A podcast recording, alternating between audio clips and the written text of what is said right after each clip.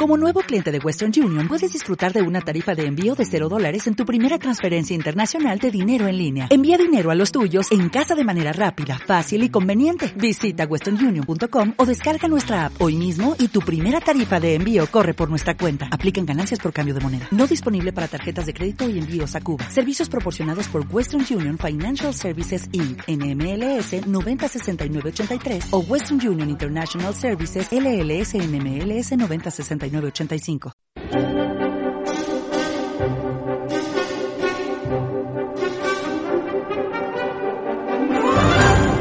No quiero necesitarte, porque no puedo tenerte. Sí, hombre, sí que puedes tenerme. Todos los jueves, de 8 a 9 de la tarde, en Radio Nova. Más que cine.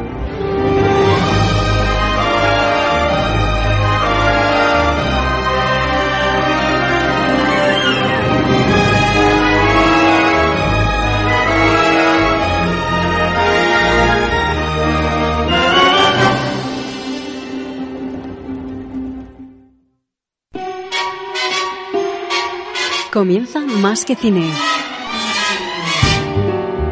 Come fly with me, let's fly, let's fly away. If you can use some exotic booze, there's a bar in far Bombay. Come fly with me, let's fly, let's fly away.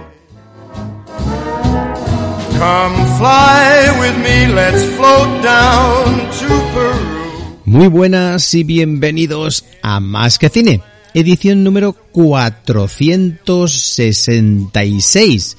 Y es para mí un placer estar aquí de nuevo con mi gran amigo Raúl Bocache. Bienvenido amigo, ¿cómo estás? Hola amigo mío, Muchas gracias, estoy igualmente, todos estamos perfectos. Un saludo, un saludo a ti, amigo, y a todos los oyentes de Más que Cines que nos escuchan cada semana desde la FM y también online, por supuesto, Claro. y a través de los podcasts que subimos tanto a iVoox como y que mucha gente nos descubre por esta y por otras como por ejemplo Anchor, Apple Podcasts, Google Podcasts, Spotify y muchas más. Os invitamos, por cierto, a seguirnos por las redes Facebook, Twitter y Telegram, poniendo más que cine todo junto y a través de la web, de nuestra maravillosa web, más que cine.radionova.cat, donde tenemos un sinfín de reportajes y mucho material variado, tanto series como películas, especiales y todos, todos los podcasts de más que cine. Muy bien. Y bueno, hoy eh, realmente, venga, te voy a dejar a ti elegir qué te gustaría tratar en el programa de hoy, amigo. pues podemos hablar de muchísimas cosas. Hay tantas cosas de las que hablar. Sí, claro. Ah, la verdad es que ni, no, no pararía de hablar durante días e incluso semanas, amigo. Bueno. Pero si hay algo que llevo tiempo dándole vueltas, y, y tú ya lo sabes, eh, que hemos hablado del tema, de este tema tan largo y tendido, es sin duda de un personaje, un personaje que es Walt Disney, el creador de la compañía más famosa del mundo, amigo, la compañía del ratón Mickey. Sí, sí. Pues nada, tus deseos son órdenes para mí y así lo vamos a hacer, ¿eh? en un programa lleno de momentos y sorpresas maravillosos.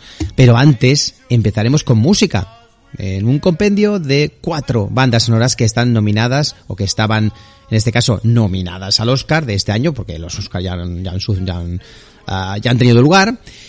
Como todo el mundo sabe, o algunos saben, Nomadland, una preciosa historia de nómadas que viven en caravanas y que Frances McDormand protagoniza y que lo hizo fantásticamente bien porque se llevó el Oscar a la mejor actriz y Chloe Chao el, premio a la mejor directora, que por cierto rodó justo antes del comienzo de la pandemia una nueva película de superhéroes llamada The Eternals y que inicia esa cuarta fase maravillosa con unos personajes complementarios de la saga de Avengers y todo el mundo Marvel y que tendrá Angelina Jolie, eh, Salma Hayek, entre otros protagonistas, bueno, en este caso actores importantes.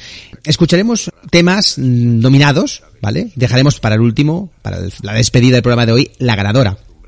Los nominados son en este en, en este orden, lo vamos a escuchar así, todos eh, seguidos.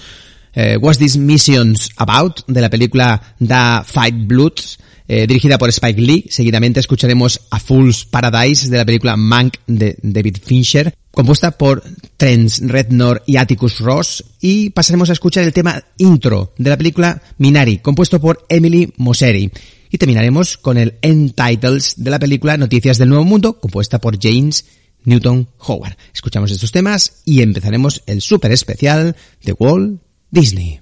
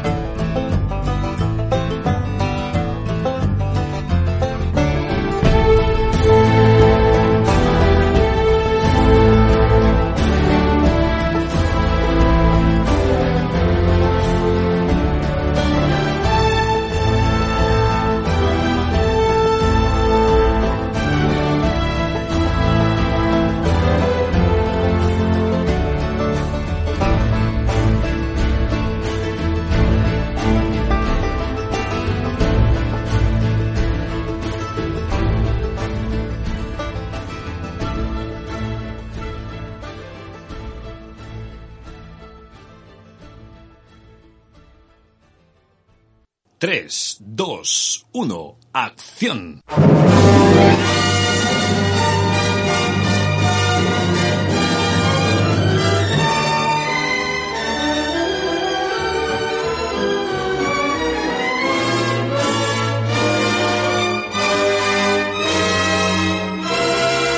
Vidas de cine.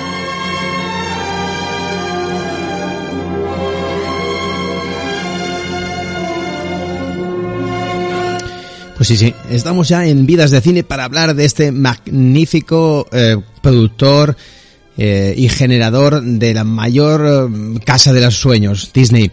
Comentar a todos los oyentes, como siempre sabéis, tenéis la posibilidad de escuchar la versión extendida en tu plataforma, también eh, que uses en, de manera más, eh, bueno, más común en lo que son vuestros podcasts favoritos de Más que Cine, porque encontraréis mucha más información eh, en este capítulo de Disney que va a ser muy largo y que posiblemente más de 40 minutos pues podréis escucharlo en exclusiva todos aquellos que nos sigáis por las diferentes plataformas. Y ahora sí que toca hablar de este grandísimo eh, creador que creó esa grandísima productora haciendo que la magia llegara desde entonces a los cines y domicilios de todo el mundo y nos vamos a centrar sobre todo en la etapa inicial, porque hablaremos de este mítico creador, ¿verdad, amigo? Pues sí, pues sí, hablaremos, hablaremos largo y tendido. Bueno, decir que ya hace, hace unos años una prestigiosa universidad norteamericana realizó una encuesta para saber quién era el personaje más popular en el mundo, en el mundo actual.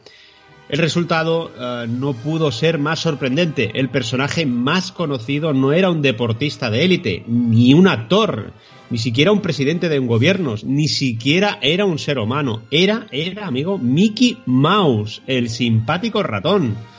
Según, según dijo el mismísimo Walt Disney, dijo en sus propias palabras, quiero a Mickey Mouse más que a cualquier mujer que haya conocido.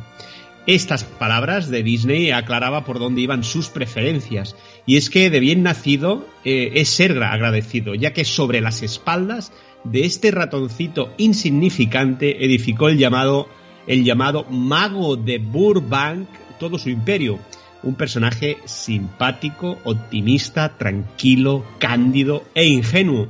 Mickey Mouse se convirtió inmediatamente en una estrella internacional. Eh, lo llamaron Topolino en Italia, también lo llamaron Miki Kuchi en Japón, cuya luz la verdad es que no se ha apagado desde entonces y todavía sí. dura. Y este dato tan insólito y curioso, algo de lo que, bueno, ningún cineasta, eso sí, con la excepción de Chaplin, puede presumir, pues revela de manera clara el peso específico que el mago de Burbank eh, tiene en la historia del siglo XX. Y durante más de 50 años, los niños le adoraban, ¿no? Y los mayores le han mitificado, porque solo él tenía la llave que durante, pues, unas pocas horas volvía a abrir las puertas de la infancia. Disney era un gran dibujante, y en realidad no volvió a coger un lápiz desde el año 29. Ya han pasado años. Era un creador, bueno, con una gran variedad y cantidad de, de, ideas y sobre todo un gran productor de cine. Comentó en alguna ocasión que no hacía películas para hacer dinero, sino que hacía dinero eh, para hacer películas. Sí, sí, eso se suele decir siempre cuando vas de sobrado. Pero bueno, eso es otro tema. Eh, su creatividad, unida a, a, una emprendedora visión de los negocios que le permitía abordar proyectos arriesgados, fructiferó en un estilo único e irrepetible y convirtió su nombre en sinónimo de dibujos animados. Eh, la verdad es que no inventó el cine de animación, ni tampoco el color, ni el sonido, pero sí fue el primero en sincronizar una película sonora de dibujos animados, el primero en hacer un film de color y también el primero en realizar un largometraje de dibujos y el primero en experimentar en tres dimensiones, amigo, el primero en tantas cosas que cabe preguntarse qué habría sido uh, del cine si, sin su contribución. Sí, sí. Y la verdad que es un señor que parece que lo tenía todo fácil, todo al abasto, ¿no? A la mano, por así decirle. Pero no luchó mucho, ¿no? Y tardó en salir adelante, ¿no? Su vida y obra, eh, pues, constituyó un ejemplar eh, encarnando ese sueño americano, ¿no? Típico, el self-made man, que eh, empezó vendiendo periódicos siendo un niño y terminó dominando, pues uno de los mayores imperios financieros del mundo. Un buen americano, amable, elegante, también podríamos decir que discreto y estrictamente conservador, que representó durante muchos años la imagen ideal del American Way Life. Sí, sí, amigo. Y Walt Disney colaboró con la New Deal mediante el espíritu emprendedor del mayor, del mayor de los tres cerditos. Enroló a sus personajes en el ejército cuando estalló la Segunda Guerra Mundial. El personaje Mickey Mouse fue prohibido en la Alemania nazi porque su cortesana fauna aparecía en el film con cascos prusianos. Declaró favorablemente ante la Comisión de Actividades Antinorteamericanas y no dudó en responder al llamamiento de Rockefeller para participar en la campaña del buen vecino, que exhortaba a los, a los países eh, latinoamericanos a impedir la penetración del nazismo. El año de su muerte eh, había sido propuesto para el Premio Nobel de la Paz, uno de los pocos galardones que aún no había recibido, pero se marchó de este mundo sin ese reconocimiento. En cambio, se fue con las manos repletas de Oscars, nada más y nada menos que 32 estatuillas, amigo, todo un récord por la producción de sus más de 700 películas, amigo. Vaya aportación al mundo del cine. Bueno, pues eh, impresionante, ¿no? pues la verdad es que los números eh, son reveladores. Sí, sí. Y, y, bueno, su persona, ¿no? Su persona, al igual que su obra, despertaba odios y pasiones, pero bueno, nunca dejaba indiferente a nadie, ¿eh?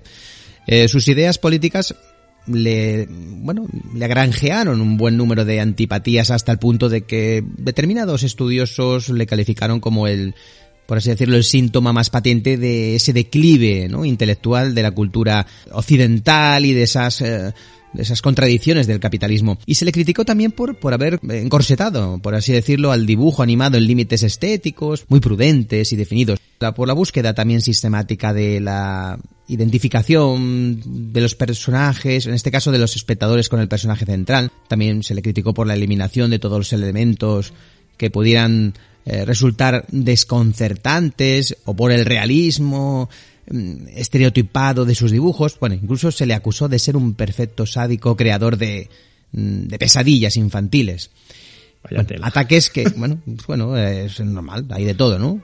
En la vida. Sí, sí. La, la, envidia es mala, la envidia es mala. Sí. Y ataques que durante una época se repitieron y, con bastante crudeza, ¿no? Como, como, como, falta de justificación, pero estaba de moda y como las modas se evaporan, pues con el paso del tiempo, y si no que se lo digan también a Alfred Hitchcock, por ejemplo, que su, solo hubo que esperar la llegada de una nueva generación de estudiosos para que Disney recibiera el trato que siempre debía haber recibido, el de un genio del séptimo arte, sin duda alguna, ¿no? Sí, sí, amigo, ese era Walt Disney, el cineasta más conocido, aclamado, recordado, adorado y odiado de la historia del celuloide. Pero empecemos por el principio, amigo. Érase una vez, como empiezan todas las historias, que, bueno, su nombre era Walter Elias Disney. Nació en Chicago, eh, en Illinois, en Estados Unidos, el 5 de diciembre del 1901, hace ya unos cuantos días, ¿eh? En el seno de una modesta familia, aunque no falta quien sitúa su nacimiento un año antes en un pueblecito de Almería, Mojácar, hijo de, de José Guirajo y de Isabel Zamora. Eh, según la leyenda, porque de hecho es una leyenda, José Luis, que así se llamaba el chico, José Luis Walt Disney, ¿eh? quedó sí, huérfano sí. A, los mejor, 12, a los 12 años y se embarcó junto a su madre en un navío rumbo a Boston. Una vez allí, la madre se colocó como sirvienta en, en, una granja de un californiano llamado Walt Disney que terminó adoptando a su hijo. ¿Qué te parece la leyenda? Me parece, bueno, pues eso, una leyenda, ¿no?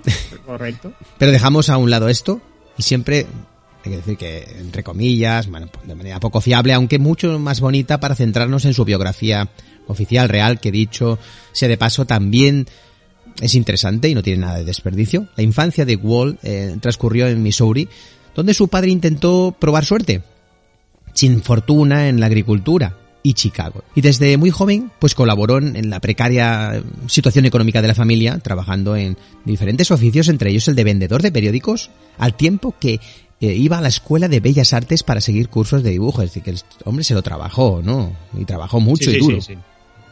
Sí, sí, y estas clases contribuyeron a... Bueno, fueron la única preparación artística e intelectual de su vida, amigo.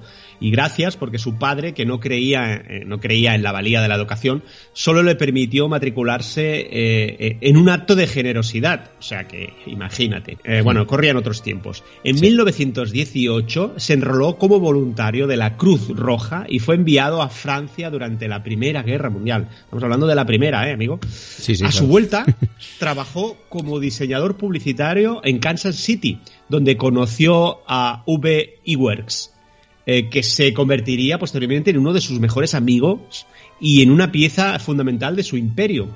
Con un capital de 50 dólares, el emprendedor dibujante decidió formar parte, eh, junto a su hermano Roy, con quien le uniría durante toda su vida una relación increíble y muy especial, formaron sus propios estudios de animación. Se llamó eh, Laug O'Grams. Un viejo garaje era su despacho y una cámara vetusta eh, era todo su equipo. Nada más. Y aunque, bueno, nada parecía indicarlo, ese, bueno, un imperio acababa de, de iniciarse, ¿no? Con esta compañía realizó seis cortometrajes eh, basados en cuentos populares infantiles, una cinta con personajes reales, titulada Martha, y una, una película patrocinada, pues, por una clínica local, que combinaba seres vivos con dibujos animados. Pero el negocio, pues, no salía adelante y se vio obligado a declararse, pues, en bancarrota. Y en el año 23, pues se fue a Hollywood, acompañado de su hermano Roy. Tenía 21 años y una cámara de animación de tercera mano pagada a plazos. Pero ya nada lo detendría en su camino hasta llegar a la gloria. Porque un contrato con el distribuidor MJ Winkler para realizar una serie de cortos titulado Alice Cartoons, inspirados en el personaje de Alicia en el País de las Maravillas, fue el comienzo de su verdadera actividad comercial. Sí, sí, y el éxito de las películas le llevó a fundar el 16 de octubre del año 24 la Walt Disney Production, eh, trasladando un año más tarde sus estudios al número 2719 de Hyperon Avenue. Por aquellas fechas, Walt estaba a punto de, de incumplir una promesa, no casarse hasta que tuviera 25 años y 50 mil dólares en el bolsillo. En el año 1925 el dibujante abandonó su soltería y contrajo matrimonio con una empleada que llamaba eh, Lillian Bones. Comentaba, tenía tal retraso en el pago de sus sueldos que no tuve más remedio que casarme con ella.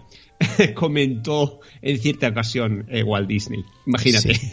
Pues imagínate. Sí, sí, sí. Bueno, y, y luego, nada, un año más tarde, Walt Disney abandonó su carrera de dibujante para centrarse en, en la de productor, dejando la animación en las eh, competentes manos de V. Ewers, Ruby Isin y los hermanos Harman, Ham Hamilton y Fritz Freeland. Eh, la serie Alice Cartoons eh, dejó su puesto a Oswald, el conejo feliz, que acabó pues en propiedad del distribuidor Charles Mint. Y tras una serie de enfrentamientos legales, bueno, que se originaron por su intento de contratar a varios colaboradores de Disney para continuar la serie, en este caso por su cuenta. Sí, sí, y el estudio necesitaba un nuevo personaje a toda costa. Y el personaje en cuestión fue, como no, un simpático ratoncito de grandes orejas llamado Mortimer Mouse. Imagínate, nació en un tren camino de Los Ángeles, fruto de la imaginación de Walt, que según cuenta otra vez otra leyenda, se inspiró en un ratón que había encontrado en su estudio de Kansas City aunque nunca ha faltado, ha faltado quien atribuya el nacimiento del roedor a la pluma mágica de V. Iwerks. Según como fuere, lo importante es que en el año 1928 apareció la llave maestra que abriría a Disney todas las puertas del éxito, amigo. Todas. Todas, ¿no? Absolutamente todas.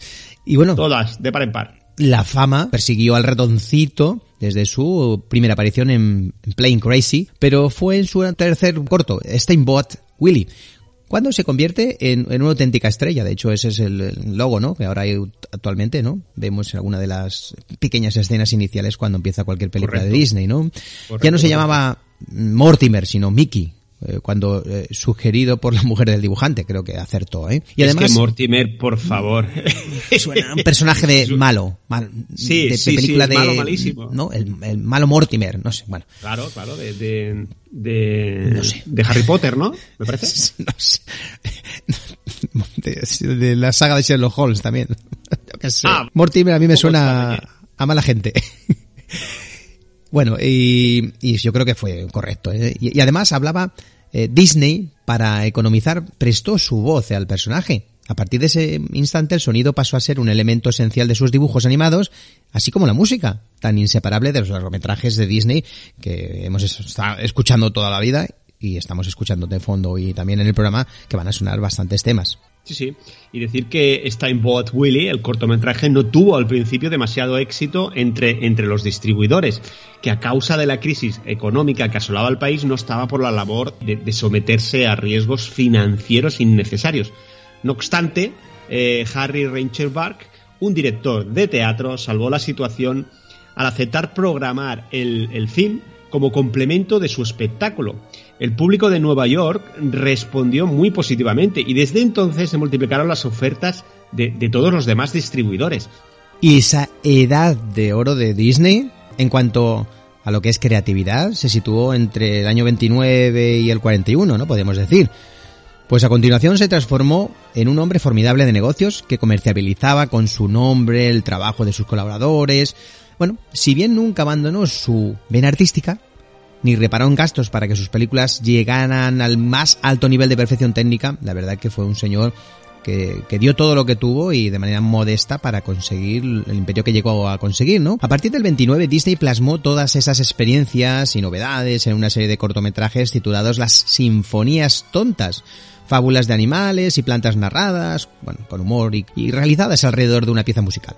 Eh, Son años trascendentales para el futuro de la compañía y Ewers eh, y Stagins, supervisor musical de la serie, abandonan los estudios. La Columbia empieza a distribuir sus películas en el año 30 y aparecen nuevos personajes como por ejemplo la vaca Clarabella, que finalmente fracasa, el perro Pluto, que sí que triunfa y lo conocemos muy bien, ¿verdad? Eh, Sí. Walt obtiene, bueno, pues su primer Oscar por, por una película, por un film de Mickey, y alcanza la popularidad mundial con Los Tres Cerditos, su famosa canción ¿Quién teme al lobo feroz? Además, su innato talento comercial le permite conseguir la exclusiva del Technicolor durante dos años. Es importante esos momentos, ¿no? Para la técnica y realizar en el año 32 su primer corto en color, Árboles y Flores. Sí, sí, y Walt Disney, dominado siempre por, su espíritu renovador, fue adornando sus películas eh, siempre con los continuos avances tecnológicos del momento. Contrató equipos de animadores y guionista. Organizó clases de arte para los animadores en el Institute uh, Clown Art y perfeccionó la revolucionaria técnica del storyboard. Lo que había surgido como un simple experimento fue tomando la forma eh, de un fastuoso imperio. Sí, sí, un imperio importante. Y el año 34 es una fecha muy importante en la historia de los estudios. Ese año nació, producto del lápiz de Dick Landy y la voz de Clarence Natz, el personaje más famoso junto a Mickey Mouse, del zoológico disneyano, el pato Donald. ¿no? Fruto de la casualidad de que un día Disney escuchara a Clarence Natz eh, haciendo una imitación de una pata. En ese momento el dibujante le dijo, ¿usted es Donald? Y acababa de nacer el segundo, pues, personaje más emblemático. Con esa, ¿no? Curiosa manera de, de, expresarlo. Todo lo que el ratón tenía de simpático y buen chico, pues el pato Donald lo tenía de refunfuñón, por así decirlo. Embustero, vago, ¿no? Incluso egoísta. Y con esos arrebatos de cólera, cuando algo no le gusta, pues patalea, ¿no? Y rompe todo lo que encuentra a su alcance y se, y se lía, ¿no? A puñetazos con las nubes. Bueno, algo que el personaje ha hecho en muchas, en muchas películas y cortos. Y su entrañable farfulleo, atropellado y constante, ¿no?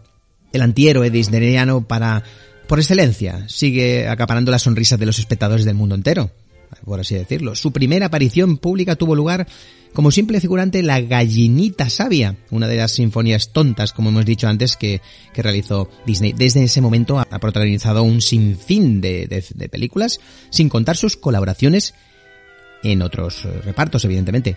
se ha convertido en algo más que un dibujo, en un mito, ¿verdad?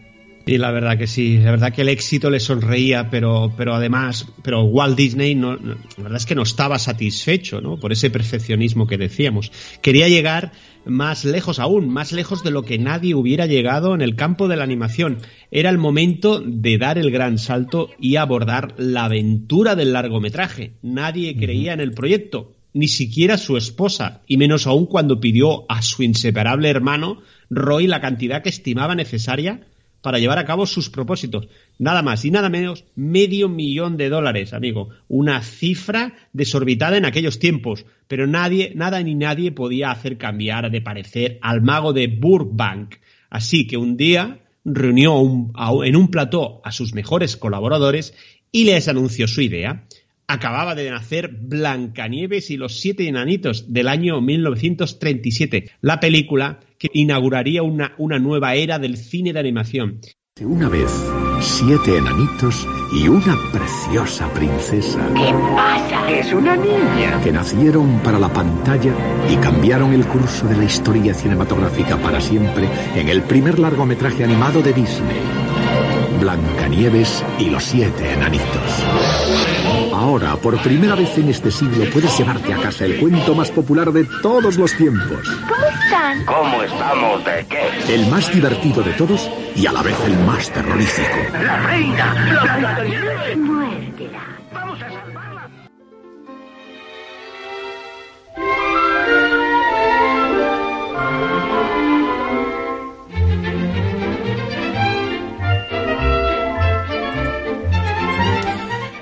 Hemos escuchado ese pequeño fragmento que como vais a ver todos o la mayoría de ellos pues vienen ligados a esa promoción que se hizo durante muchos años en las promociones de, de- de VHS porque fue cuando llegó ese boom y todo el mundo pues a comprar sí, las sí. películas.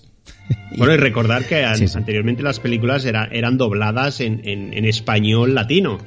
Era muy Sí, normal sí, sí. entonces, ¿no? no era, no era español eh, español. Para mí era digamos. normal también, pero hasta que llegó Pero bueno, el, era el normal, doblaje. era- era- ya, ya estábamos acostumbrados. Tienes razón. Estábamos Bueno, acostumbrados. Blancanieves y los siete enanitos del año 37, como ya he dicho, eh, esa maravillosa historia llena de, de- de humor, romanticismo, música y, y también, ¿por qué no? Algo de terror. Es, es además, además eh, de la primera, la más bonita de las películas de Walt Disney. Su increíble éxito revolucionó el cine de animación, como el mismo tráiler dice, ¿no? Gracias al prodigioso, eh, el prodigioso desarrollo del Technicolor y la utilización de la, de la cámara, de la cámara multiplano, amigo. O sea, Y que para fue la- todo un éxito. Sí. Fue- dio en el clavo. La verdad que dio en el clavo, un, un clásico súper antiguo que bueno, que no, no pasa el tiempo por ella. Para realizar esta obra de arte, los empleados del estudio concentraron todos sus esfuerzos en llevar a buen término ese descabellado plan del jefe, sin abandonar, eso sí, los cortometrajes de los que seguirían nutriéndose económicamente en los años posteriores. Y los mejores dibujantes de la casa, pues tenían esa misión de trabajar sin descanso en la personalidad de los personajes de la película cuyas líneas maestras también habían sido previamente eh, precisadas por Disney. Eh, Freddie Moore, eh, Bill Tila, Fred Spencer, Fred Thomas se especializaron en los enanitos, Hamilton Lusk en, Blancanieves, que debería tener unos 14 años, y parecerse a la actriz eh, Janet Gaynor, y Norman Ferguson en La Bruja, en este caso, y una especie de mezcla de Lady Macbeth y El Lobo Feroz, y Green Natwich en El Príncipe Azul. Sí, sí. Y durante el proceso de preparación de Blancanieves, Walt eh, rompió sus relaciones con su distribuidor habitual desde la fecha. Estamos hablando de la United Artists, la productora creada por Griffin, Fairbank, Chaplin y Mary Pickford, eh, que no estaba dispuesta a invertir la cantidad nece- necesaria para realizar un, un largometraje de esas características. Los rumores sobre la locura Disney se había disparado y la prensa anunciaba la catástrofe del siglo pero su hermano Roy Disney sacó el estudio del apuro convenciendo a la RKO, recordad que era una productora enorme en aquellos entonces, para que, se, para que invirtiese el dinero necesario a cambio, eso sí, de un premio anticipado, manejar desde el primer momento los millones que proporcionaban los cortos. Tres años de intenso trabajo, un millón y medio de dólares, tres veces más de la cantidad prevista en un principio, 600 dibujantes, 20 directores, 22 animadores y 2 millones de dibujos, de los que solo, solo se proyectaría un 400.000. fueron necesarios para realizar el primer largometraje de Disney. La cinta no solo aportó novedades increíbles para la época en, la, forma de, su estructura dramática y, en el desarrollo del Technicolor, sino que revolucionó el cine de dibujos animados con una nueva cámara multiplano, capaz de filmar eh, un máximo de 5 grados de profundidad de campo simultáneos. Hasta ese momento, los cortos solo jugaban con dos planos de perspectiva. O sea que fue todo un avance. Avances y avances sin parar. Y eso se, está claro que no se le puede negar a este, a esta productora y a este señor, ¿no?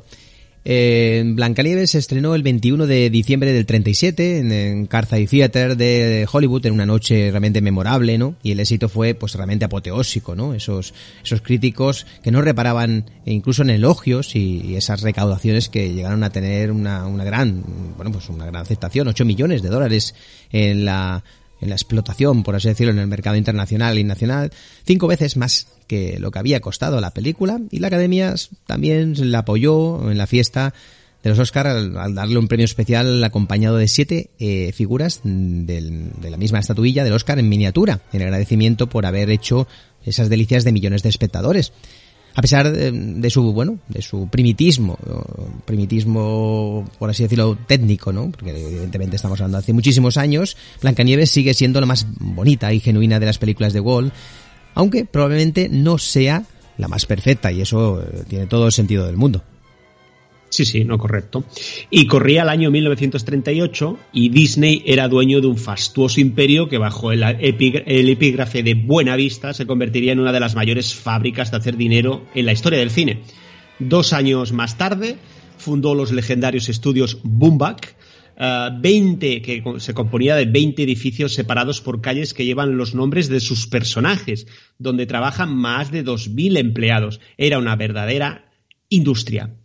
Y al principio, eh, Blancanieves siguió eh, un sorprendente fracaso, porque Pinocho del año 40, eh, para nosotros es un clásico actual, pero en ese momento fue un...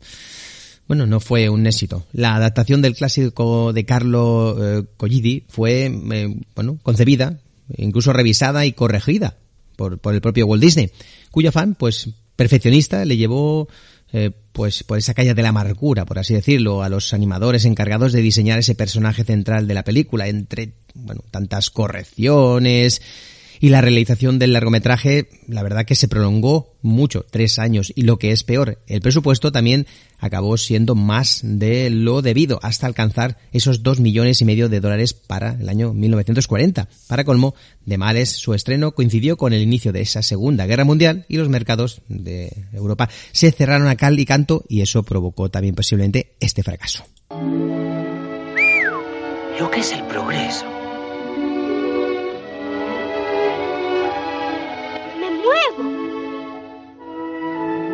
¡Diablo!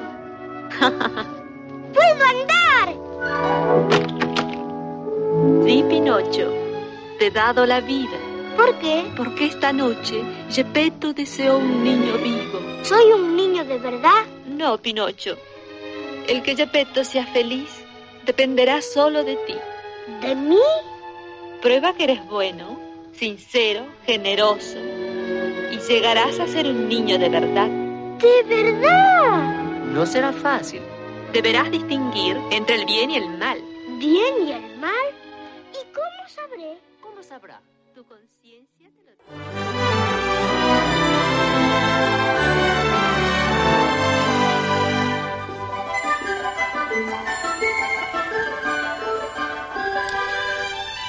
Pues sí, sí, Pinocho, que es de este maravilloso, bueno, pues eh, yo creo que es la segunda película también de Disney en importancia y para mí también es un gran clásico, a veces un poco oscuro, sí que es verdad, pero, pero que para mí tiene bastante importancia en la carrera de, de Disney.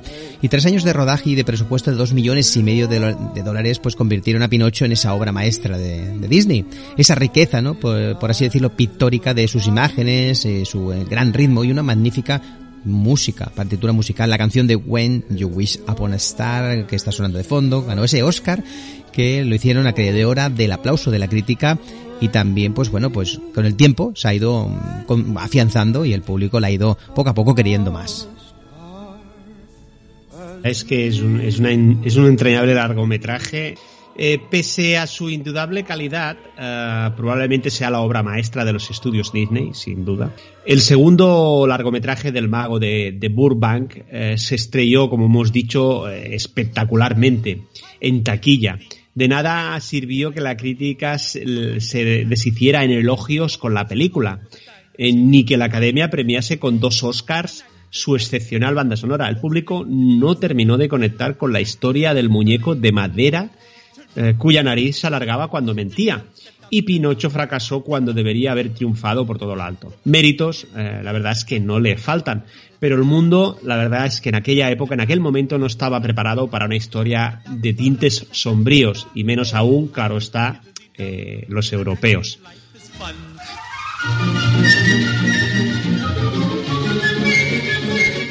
Y para terminar de arreglar ¿no? todas estas cosas, Disney se embarcó en una aventura más innovadora, experimental y, bueno, por qué no decirlo, incluso con mucha pretenciosidad, porque fantasía del año mismamente, bueno, mismo año 40 también, que, Pinocho, pues nació, nació de la costosa ampliación de un cortometraje de Mickey llamado El aprendiz de brujo, de, de Paul Dukas, y rodado con la colaboración de Leopold Esto, Stokowski. Una obra realmente utilizando eh, pues música, evidentemente música clásica. Y la cinta se convirtió, pues por deseo expreso del productor, en una, en una película dedicada a las obras de Beethoven, de Bach, de Tchaikovsky, de Mussorgsky, de Schubert, de Stravinsky, bueno, pese a sus eh, indudables innovaciones, hay que decir que ese esfuerzo intelectual que eh, representó, ¿no? Y su originalidad, pues el público, la verdad que se quedó bastante desconcertado, ¿no? Ante esta escenificación de fragmentos famosos de música clásica mediante dibujos animados y la película terminó siendo realmente, bueno, no, no, no, fue un fracaso, hay que decirlo, estrepitoso, que dejó a la compañía nadando en un mar de deudas y pensando que también eh, Pinocho no había sido un éxito. Así que dos Sí, sí. productos un poco Sí, que dejaban tambaleando Disney que podría haberse venido a pique y podríamos haber Correcto, dejado de tener lo que tenemos ahora. Y por no funcionar, no funcionó ni en Estados Unidos, donde se estrenó eh, con un montaje reducido y como complemento de un western. Con sus defectos, Fantasía es un film sumamente brillante, al que el tiempo eh, ha convertido en un pequeño, en un pequeño clásico. Eh, Fantasía es una película audaz, innovadora, experimental y un tanto, como has dicho tú, pretenciosa. Eh, constituyó un fracaso tan espectacular que estuvo a punto de hundir a la compañía. Eh, rechazada por el público y la crítica de su época, su prestigio ha crecido vertiginosamente hasta ser aclamada como una obra maestra. Eso, ha sido posteriormente. La verdad es que contiene eh, lo mejor y lo peor de Walt Disney. La más aclamada, la más famosa, la más deseada. El clásico de Disney más esperado pronto puede ser suyo. Experimenten la impresionante belleza. La maravillosa aventura. Y hay que decir que, bueno, esta gran banda sonora sí que fue, bueno, un aliciente con los años, eh, pasados años. Pero bueno, como las desgracias nunca vienen solas, una huelga vino a complicar aún más, si cabe, esa precaria situación de la empresa y esa insatisfacción entre sus empleados a causa de esas diferentes, bueno, diferencias salariales, era, era famoso su catañería, por así decirlo, y del orden de importancia los títulos de crédito provocó un duro enfrentamiento con el sindicato de dibujos animados y los estudios se paralizaron por completo durante nueve semanas, o 14 colaboradores fueron expulsados y 500 animadores, entre los que se encontraban Stephen Busutov, eh, Bill Hart, eh, John Habley y Bill Tilla. Abandonaron la compañía para fundar un grupo rival, la UPA, la United Productions of America, que con personajes como Mr. Magoo proporcionaría a los dibujos animados un tono menos eh, ternurista que el creado por Disney. Sí, sí, y entonces eh, los problemas eh, asediaban a Disney por todas partes. La bancarrota amenazaba a la productora y la huelga había echado por tierra su sueño familiar. Cuando más lo necesitaba, el dibujante re recibió una propuesta de Nelson Rockefeller, que era el coordinador de asuntos interamericanos en aquellos momentos, recibió la interesante propuesta de realizar una gira de propaganda por Sudamérica en nombre de los Estados Unidos. Walt Disney aceptó el ofrecimiento eh, sin ni pensárselo, a condición de que se le permitiera recopilar material cinematográfico en el transcurso de la misma y de que el gobierno apoyase la difusión de sus películas en dichos países. La gira fue todo un éxito y solucionó temporalmente sus problemas financieros. Y aún así, hay que decir que las acciones de la compañía habían caído, por así decirlo, y los estudios necesitaban pues con urgencia un nuevo triunfo que les ayudara a salir del túnel. Disney decidió aparcar temporalmente la realización de Bambi, una muy, muy importante película también de la compañía, demasiado costosa en aquellos momentos y acometer un proyecto más sencillo, Dumbo, del año en este caso 41. Las aventuras y desventuras de, del simpático elefantito tuvieron terminadas, eh, bueno, se acabó en un tiempo récord, 12 meses, tras 6 meses de preparativos y tan solo costó 950 mil dólares. Toda una ganga si lo comparamos con las producciones eh, anteriores de, de Walt Disney, ¿verdad? Sí, sí, sí, sí. Y hay que decir que la jugada le salió redonda. La película funcionó a, a, las mil maravillas en taquilla. La crítica acogió el film con entusiasmo y Disney recibió el Irving J. Talbert Memorial y la cinta fue considerada por el New York Times una de las diez mejores del año. Por aquel entonces, un galardón tan prestigioso como lo es ahora el Oscar. No es de extrañar que el mago de Burbank eh, lo considerase uno de sus largometrajes favoritos. El dramatismo y la emoción de la historia, su frescura, sus gags acelerados y su delirante colorido convirtieron a Dumbo en uno de los grandes clásicos de los estudios de, de los estudios de Disney. La verdad que sí.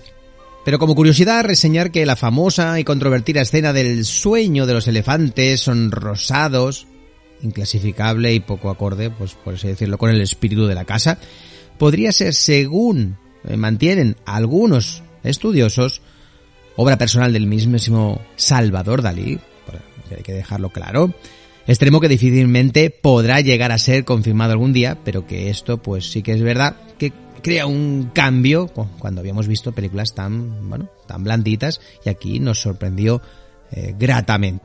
Sí, sí. ¿Qué será lo que la cigüeña ha traído? El inolvidable clásico de Disney, Dumbo.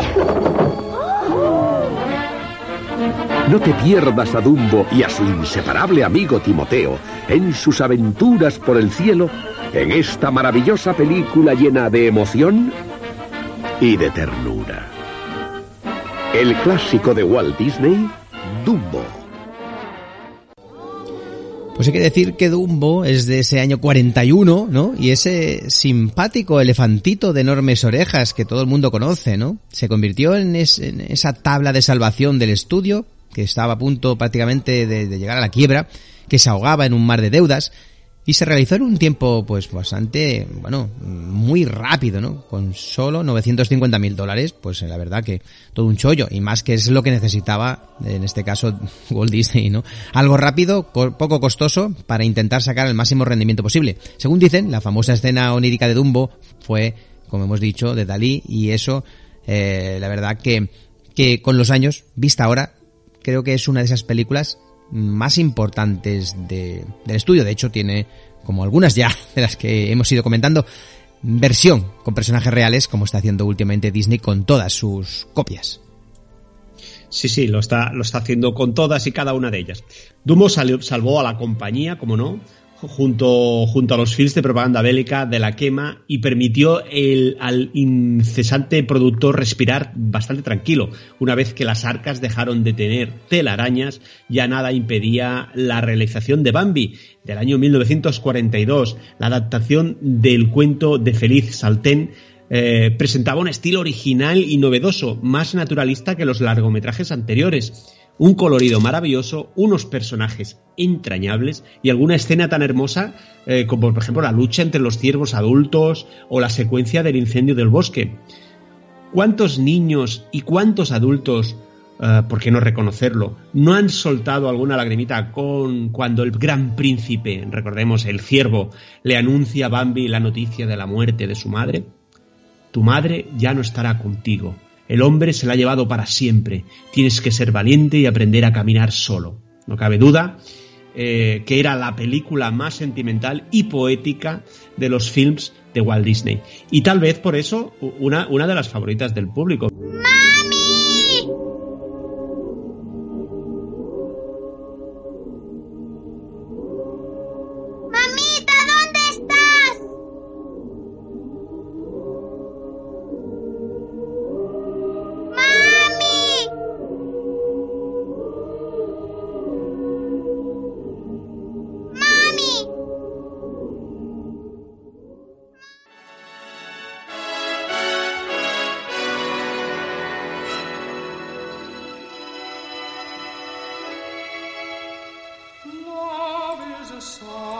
Aquí se escucha muy bien, ¿no?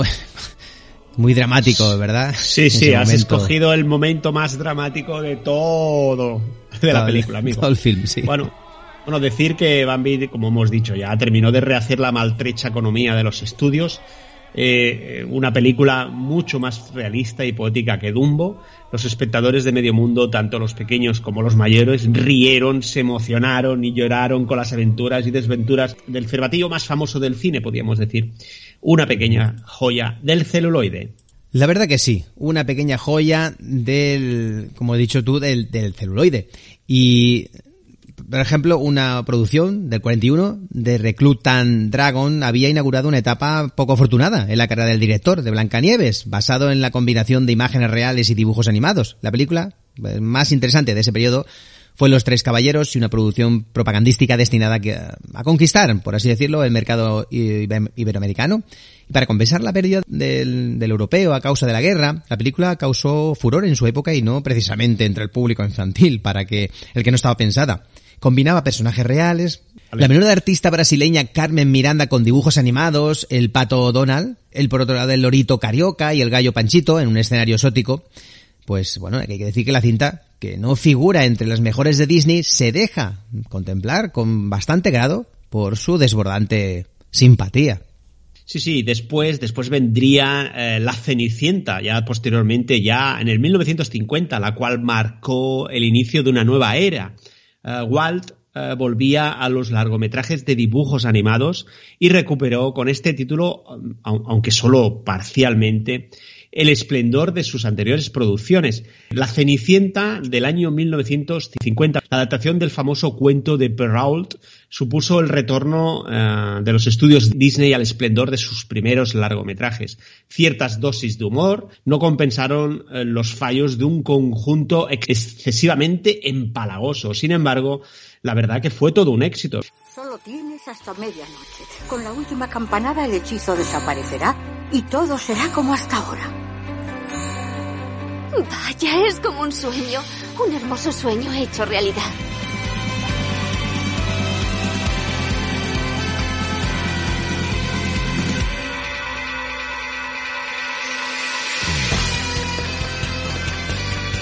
¿Hay algo familiar en ella?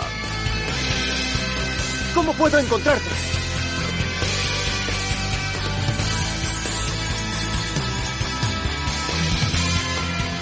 ¿Quién es? ¿La conoces?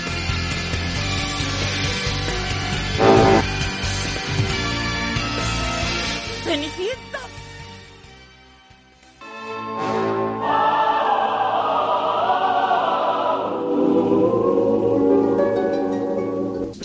Eh, ¿No has notado algo extraño? No sé si es el, el momento de la promoción de, de esta, de, de- de- de esta cinta, pero el tráiler Sí. tiene, tiene como un, un- O sea, más, es Sí, más una- moderno. Está es, una, es una versión, de es una, es una Sí. versión HD que se sacó edición diamante. Madre que se sacó mía. de la película, sí, sí. por Pues eso, se por eso. Eh, bueno, eh, de- hay, de- hay que mezclar, hay que mezclar. A veces hay algunas que estamos, eh, pedimos perdón porque el sonido no es demasiado bueno, algunos trailers y tal, pero bueno, es, es, es este caso sí, es una versión muy actualizada y versión HD de las muchas que se sacaron después en, en DVD o Blu-ray. Sí, sí. Sí, se nota el tratamiento que Sí, es mucho más sí, sí, sí. moderno. Cambia con bastante. Música más. Hmm. Sí, sí, de otra forma. Bueno. Cenicienta es un clásico también, es que todos los que estamos hablando son clásicos y bueno, Cenicienta también ha tenido su versión con personajes reales que también estuvo muy bien la película. Hay que decir que la, la siguiente, otra película que también ha tenido versiones eh, actualizadas con personajes reales es Alicia en el País de las Maravillas del 51, que siguió los pasos de Pinocho y pese a ser una pieza maestra aclamada por la crítica también, el público la recibió en aquel momento con frialdad. Claro, es que estas cosas en el momento pues se viven de como toca, como toca y Sí, es- sí. no se puede hacer absolutamente nada. La perspectiva actual es muy diferente. Disney retoma ese trazo ágil, preciso de esos mejores momentos, derrocha inventiva, raudales y consigue escenas antológicas, como por ejemplo en esta película de Alicia en el País de las Maravillas, el desfile de los naipes. En su debe, pues cabe reseñar que la película descartó casi todos los elementos perturbadores que tenía la historia, no logró captar en su totalidad la sensibilidad de la famosa obra de Lewis Carroll. A pesar de todo, eh, una delicia de película, reconocida tarde, pero bueno, pero a la poste reconocida como todas las que estamos comentando. Una película impresionante y original. El más grande triunfo de la imaginación de Walt Disney. Alicia en el País de las Maravillas. En una edición especial totalmente nueva. Con sus mágicos amigos. Pero, si no eres más que un gato. Un gato risón. Y música inolvidable. ¡Feliz! ¡Feliz cumpleaños! ¡A mí! ¿A quién? ¡A mí! ¿A tú? La clásica historia que encantará nuevas generaciones. Aquí casi todos están locos.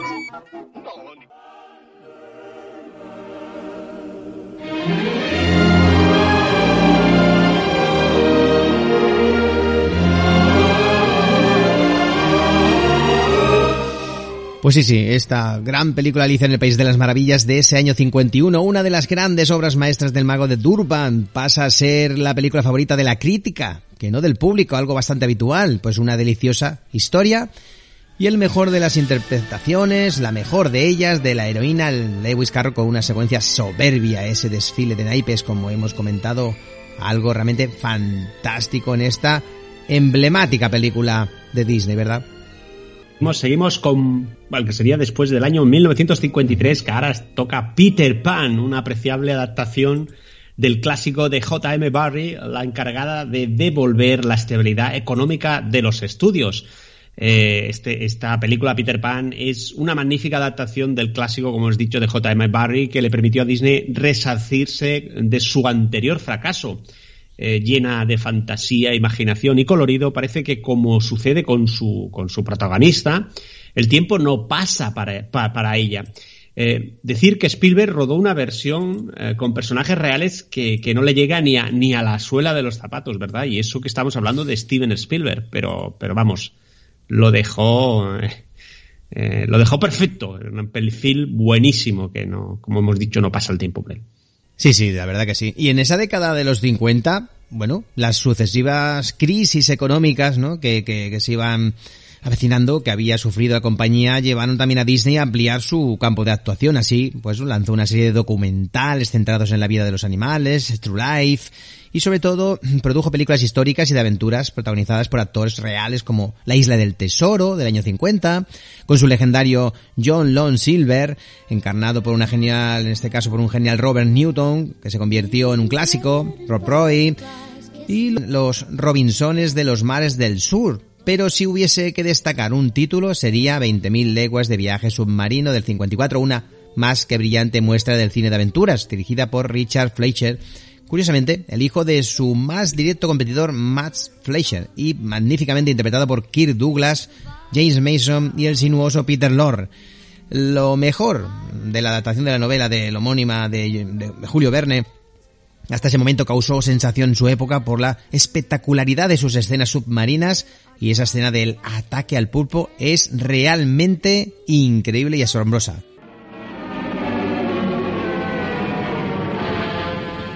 Ahora pueden ustedes ver la más espectacular película que jamás se haya rodado. Creada por dos maestros indiscutibles de la ciencia ficción, Julio Verne y Walt Disney. 20.000 leguas de viaje submarino. Hay que decir que esta película mmm, del 54 es una maravillosa historia, la mejor de esas producciones de Disney rodadas, ¿no? Con actores reales y la más sobresaliente de esas adaptaciones de Julio Verne. Bueno, espectaculares decorados, un espléndido reparto, como hemos dicho, los grandes actores que hemos comentado para una película, una rara belleza, por así decirlo. Sí, sí, que es magnífica, magnífica teniendo en cuenta los tiempos que eran, pero era un, una película sorprendente. Y los 50, los 50 parecen marcados por la operación comercial más gigantesca, amigo, del mundo. El famoso parque, el famoso parque de atracciones Disneyland, un mundo de sueños y fantasía. Eh, se inauguró en julio del año 1950 en Anaheim, al sur de Los Ángeles. Eh, Walt Disney declaró ese día que nunca estaría acabado mientras existiera imaginación en el mundo. Qué poético. Eh, con el tiempo, eh, esta actividad se convirtió en un proyecto sumamente, en un proyecto sumamente rentable, incluso más que las propias películas. Pero ahí, eh, ahí no se acabaría la cosa. En el año 1971, unos cuantos después, cuando su inspirador ya había fallecido, un parque aún mayor abrió sus puertas en Florida. Estamos hablando de Disney World, la mayor industria del ocio del mundo en la actualidad. La verdad es que es en el mundo de Walt Disney uno de los, uno de los apartados que más recauda en el mundo, la verdad.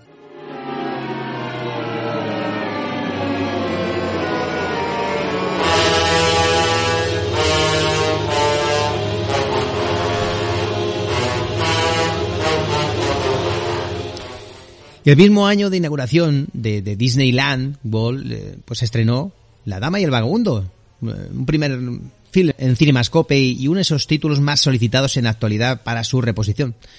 Por su parte, La Bella Durmiente, que marcó el final de la segunda era de esos estudios, también se estrenó en el año 59. El cuento de Perrault eh, fue elegido por convertirse en esa gran superproducción de la compañía, seis años de trabajo, es duro, el uso de 70 milímetros y sonido estereofónico, así como la desorbitada cantidad de 6 millones de dólares que costó esta mastodóntica obra hablan por sí solos de esos medios empleados. Sin embargo, las críticas negativas y la diferencia con la que fue recibida nuevamente por el público, convirtiéndose en la película en un desastre financiero.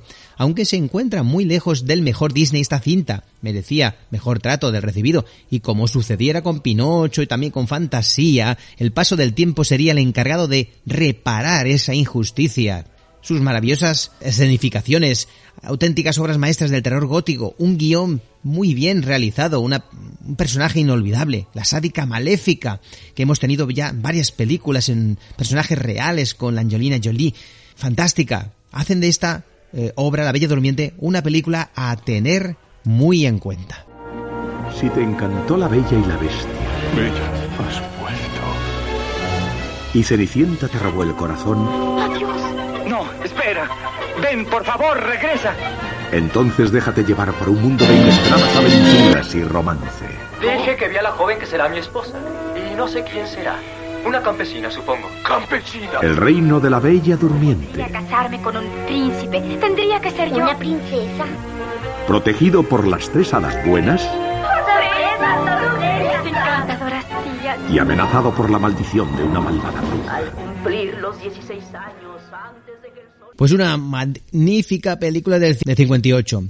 Y animado por el éxito de La Dama y el Vagabundo, Disney abordó este ambicioso y carísimo proyecto sin regatear esfuerzos. Una elegante y experimental combinación de romanticismo y terror en un mundo de sorprendente aspecto gótico, como hemos comentado. Los resultados, aunque no fueron los esperados, hoy día se ve fantásticamente bien esta película. Y su siguiente largometraje, los estudios se atrevieron por primera vez con una historia contemporánea. Estamos hablando de la película 101 Dálmatas del año 1961, una encantadora película que, contaba con el aliciente añadido de la mala más antológica del cine disneyano. Estamos hablando de Cruella de Bill, amigo. El éxito, el éxito espectacular de este largometraje no se vio confirmado por su siguiente producción, la mediocre El mago Merlín del año 63. Y llegamos al 64, el año, el año de la grandísima Mary Poppins, amigo, basada en el célebre cuento fantástico de la inglesa Pamela L. Travels, cuyo protagonista eh, era una niñera con poderes mágicos provista de un paraguas volador y una enorme simpatía. La película había sido un proyecto largamente acariciado por Disney, como, la, como lo demuestra el hecho de que, de que controlase personalmente todo el proceso de realización. Como no, cuando hacía años que había abandonado esa tarea.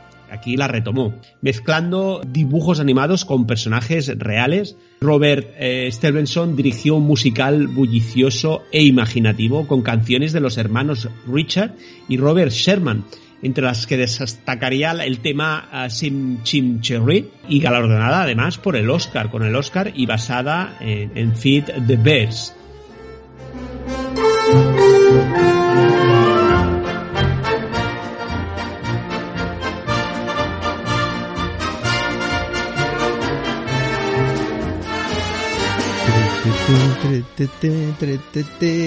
Maravillosa película, es que me encanta, eh, me encanta Sí, sí. esta Además historia. tiene una, una música que se engancha muchísimo. Yo la he visto ba- bastantes veces y es para mí que me gusta tanto, pues los- lo que son los musicales, pues es, es para mí uno de mis preferidos con Julie Andrews, que es una maravillosa actriz y cantante. Este es el tema que estás comentando tú antes.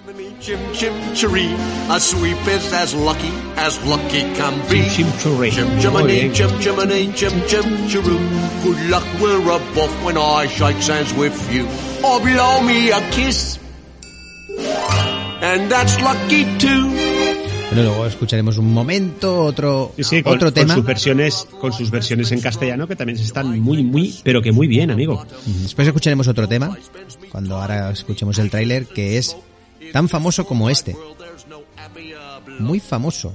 Pues déjalo, déjalo y ¿Vale? luego eh, daremos la sorpresa. La verdad que hay que decir que mm, ingeniosos alardes de efectos especiales, unos decorados exquisitos y la perfección formal de algunos ballets, como la magnífica danza de los desollinadores en los tejados londinenses y sobre todo esas secuencias que mezclan personajes reales y dibujos animados cuando el hada y los niños se introducen en el mundo de fantasía de esos dibujos de Van Dyke que traza con yesos de colores en la acera, con el trabalenguas supercalifragilístico espialidoso.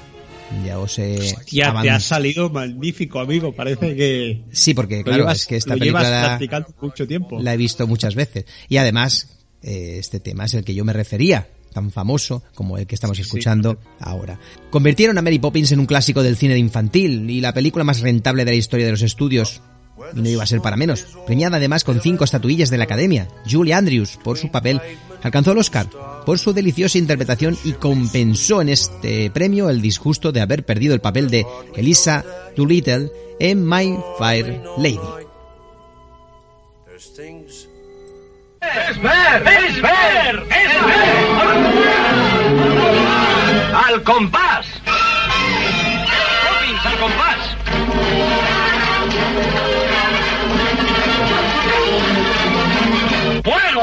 Llegó el momento de presenciar un espectáculo inolvidable. Otra vez, a petición del público, Mary Poppins, de Walt Disney, la película más aplaudida de los últimos tiempos. Con Julie Andrews en una auténtica creación. Con poco de azúcar píldora que os dan, la píldora que os dan pasará mejor. Si hay un poco de azúcar esa píldora que os dan, satisfechos Even though the sound of it is something quite atrocious, if you say it loud enough, you'll always sound precocious. Supercalifragilisticexpialidocious. Maravilloso tema, maravilloso tema, supercalifragilístico, espialidoso, película del 64, que ese triunfo maravilloso más importante de los estudios, esa maravillosa voz de Julie Andrews con su paraguas viniendo desde el cielo y marchándose tal como llegó. Julie Andrews bordó su sensacional interpretación ganando ese Oscar, como he dicho, como la niñera con poderes mágicos, todo un clásico del cine infantil, cuyas canciones se convirtieron en temas muy, muy populares.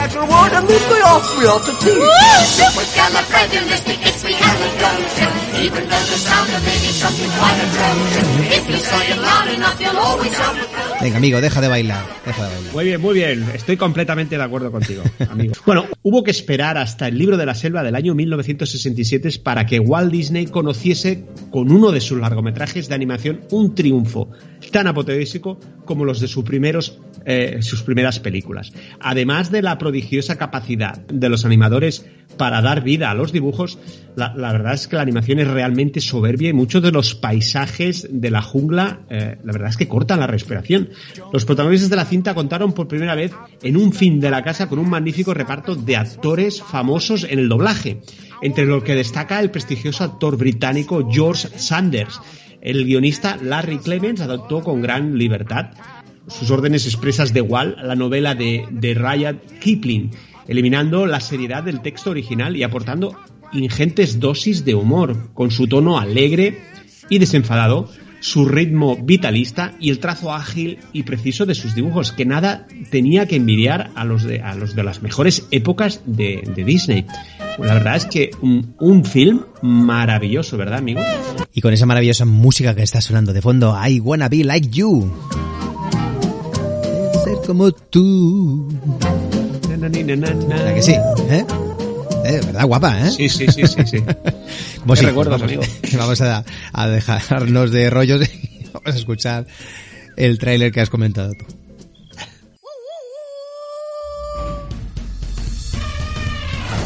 Por primera vez en Blu-ray, el clásico musical de Disney, El libro de la selva. La historia de Mowgli, un niño abandonado en la selva. Con que tú eres el cachorro humano, ¿eh? ¡Qué loco está! Balú, el oso que le crió. Nada ni nadie nos podrá separar, ya más. Y de una amistad para toda la vida. Busca lo más vital nomás, lo que es necesidad nomás. Restaurada digitalmente por primera vez en alta definición.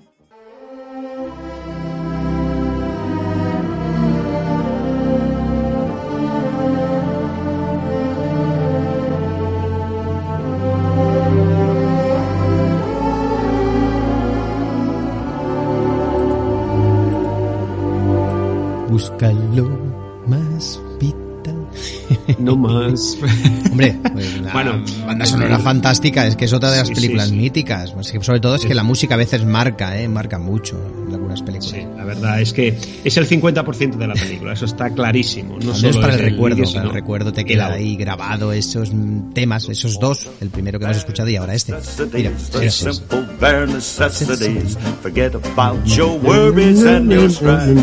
Volvemos. I mean, Bueno, decir, amigo, decir que es el, el largometraje más divertido de Walt Disney, eh, que por cierto fue su última producción, y uno de los más queridos por el público. Los dibujos recuperaron el trazo ágil y preciso de, de- de sus mejores épocas, y los personajes fueron doblados por primera vez, como hemos dicho, por actores. eh, como el George, como George Sanders, la voz del malvado Shere Khan, amigo. Mm. Era la voz de No sabía. George Sanders. No lo sabía. ¿eh? Pues sí, sí. Pues magnífica película y también tiene su versión con personajes reales, evidentemente. Fue, creo que es, si no la primera, la primera que inauguró un poquito este movimiento, ¿no? Que, que llegó con. Sí, yo creo que sí. Luego vino la, la Bella y la Bestia, Aladdin, bueno, más cuantas. Sí, es que ha- ha- el, habido muchas. reinicio, el reinicio de, las de los reboots. Y, eh, a pesar de, de- de eso, no lo hacen nada mal y suelen tener películas muy bien realizadas. Mira, oye, han Sí, tenido, sí, sí, no han tenido acierto. Es buena idea. Bueno, el libro de la selva, un éxito de- del mago de Burbank, solo que esta vez la mortal guadaña del cáncer le impidió saborear las mieles del triunfo y Walter Elias Disney murió el 15 de agosto del 66 en su hogar. Con él se cerraba una de esas páginas importantes de la historia del cine. Y poco después de su muerte empezaron a correr rumores acerca de la posibilidad de que Walt Disney hubiese sometido su cuerpo a un proceso de hibernación. Incluso se especuló con esa posibilidad de que hubiese sido congelado en vida, ya que confiaba en que algún día sería posible curar ese mal que es el cáncer. Según parece Disney, consciente de que su enfermedad no tenía solución, había hablado con su mujer y sus hijas, así como con su hermano Roy, de esa posibilidad de hibernación. Y el entierro oficial del dibujante, rodeado del mayor de los secretos y con solo unos cuantos familiares cercanos como testigos, no ayudó a desvelar el misterio. Pero su familia siempre ha negado que su cuerpo se encuentre congelado. Eso está claro. Y tras el fallecimiento de su fundador, la Disney Production estimaba que unos 240 mil millones de personas ¿eh? había- habían visto una de sus películas. Unos 100 mil millones una de sus series de televisión, todas las semanas. Poca cosa. 50 mil millones escuchaban o bailaban su música. 150.000 millones habían leído sus cuentos, 80.000 millones habían visto los programas educativos y unos 7.000 millones habían visitado ya el parque de Disney en Florida. Si a estos datos realmente avasalladores se añadían los millones de personas que todos los años acudían a la popular Disneyland californiana, comprobaremos que la huella de Walt Disney estaba y está detrás de cada ciudadano norteamericano y no solo norteamericano, amigo. Qué bien llevas contados los números. Eh. Es, que sí. Es eres matemático. Eres matemático. Madre mía. Y en 1984, uno de los más temidos tiburones de Wall Street, estamos hablando de Samuel Steinberg, lanzó una ola hostil contra la compañía e intentó zamparse todo el zoológico disneyano eh, su intención era vender los estudios para quedarse únicamente con los parques de atracciones, que era el bocado más apetitoso. Ese día, el cuerpo del mago de Burkan debió de revolverse inquieto en su tumba, seguramente, o donde quiera que se encuentre, al observar el cruento asalto al imperio que fundara eh, medio siglo antes con la ayuda de un insignificante ratón, Afortunadamente el tiburón perdió su dentadura en la lucha y ya no volvió a dar señales de vida, amigo. Suerte, suerte, porque las cosas quizá hubieran cambiado muchísimo. Pues sí. Y resulta imposible imaginarse una infancia según Disney, a lo que es lo mismo, sin Mickey Mouse, sin Donald, sin Pluto. El mago de Burbank se dirigió siempre al niño que todos llevamos dentro. Por eso nos hizo disfrutar tanto en la infancia y nos seguirá entusiasmando mientras conservemos en nuestro interior aquellas algunas gotitas de inocencia de nuestros primeros años. De una cosa, la verdad que yo creo que podemos estar seguros. Disney continúa dibujando personajes de ensueño entre los habitantes del mundo, del país de nunca jamás, junto a Peter Pan, Campanilla, incluso el Capitán Garfio. ¿Verdad, amigo? Sí, sí, qué bonito, qué bonito te ha quedado, muy poético. Bueno, creo Eh, que hemos realizado un repaso muy acertado e interesante del creador de esta, de esta fábrica de sueños y ha sido un viaje maravilloso, ¿verdad, amigo? Un viaje que a mí me ha encantado porque eh, la vida de este hombre es digna de ser repasada. Ah, y ha tenido sus, sus, palos en las ruedas, no ha sido difícil, lo que pasa es que ha persistido, ha seguido y la verdad es que es, una buena historia y un buen ejemplo. si te parece, nos podemos despedir aquí eh, y hasta la semana que viene y si te parece con un poquito de música. Pues perfecto, pues eh, me parece eh, idóneo, hemos escuchado mucha música, pero no lo vamos a hacer con música Disney, sino que primero de todo agradecer de tu compañía, amigo, y conocimientos que has ido aportando y evidentemente un saludo cordial a todos los que nos siguen desde cualquier parte del mundo. Esta vez me gustaría agradecer a todos los que nos escuchéis desde Bélgica. Bélgica, ¿por qué Bélgica? Pues ¿por qué Bélgica? Pues porque son muchos y últimamente Eso digo yo, ¿por qué Bélgica? Ahora más que nunca. Me has dejado atónito, amigo. Cada vez explícame. Más que nunca tenemos muchos seguidores en Bélgica en los últimos meses, desde enero en adelante. Parece ser que ahora es desde el lugar donde se escuchan los programas, pero con mucha diferencia. Pero bueno, a ellos y a todos los que nos siguen con paciencia, también agradecerlos, evidentemente, a todos. Y un fuerte abrazo. Y nos encontramos aquí, nuevamente, en siete días, para hablar con un señor que hace magia con sus palabras y que la música de cine es su pilar más importante. No decimos quién es porque vais a disfrutar de una clase magistral de cine en lo que se refiere a música, al uso de ella en el cine y en las películas. Hasta la semana que viene y a disfrutar de las series y el buen cine. Muy bien, amigo, lo mismo digo. Un saludo a todos y que la fuerza os acompañe siempre. Os dejamos con el tema de la película Soul de Pixar, que ganó el Oscar en la categoría de mejor film de animación y también en la banda sonora, compuesta por Trent eh, Reznor y Atticus Ross. Os pondremos dos temas: el tema Enjoy Every Minute y Just Dash. Adiós. Hasta luego.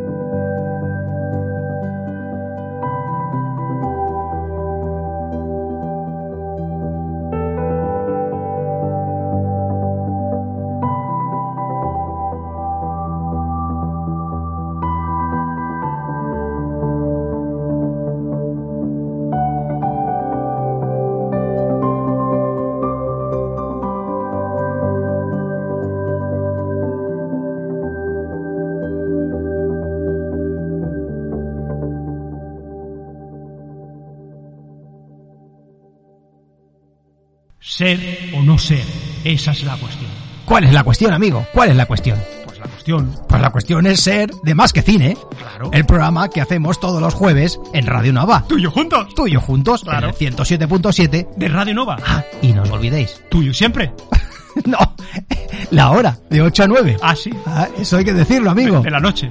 ¿Eh? Venga. O de, la, o de la tarde. Venga, prepárate, que empezamos. Venga, vamos, corre. Adelante. Coge el micro. Vamos. Esta.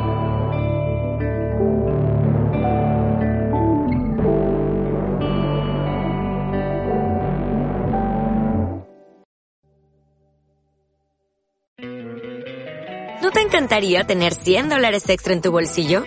Haz que un experto bilingüe de TurboTax declare tus impuestos para el 31 de marzo y obtén 100 dólares de vuelta al instante.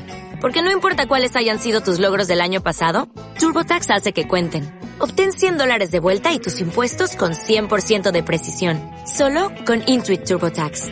Debes declarar para el 31 de marzo. Crédito solo aplicable al costo de la presentación federal con TurboTax Full Service. Oferta sujeta a cambios o cancelación en cualquier momento.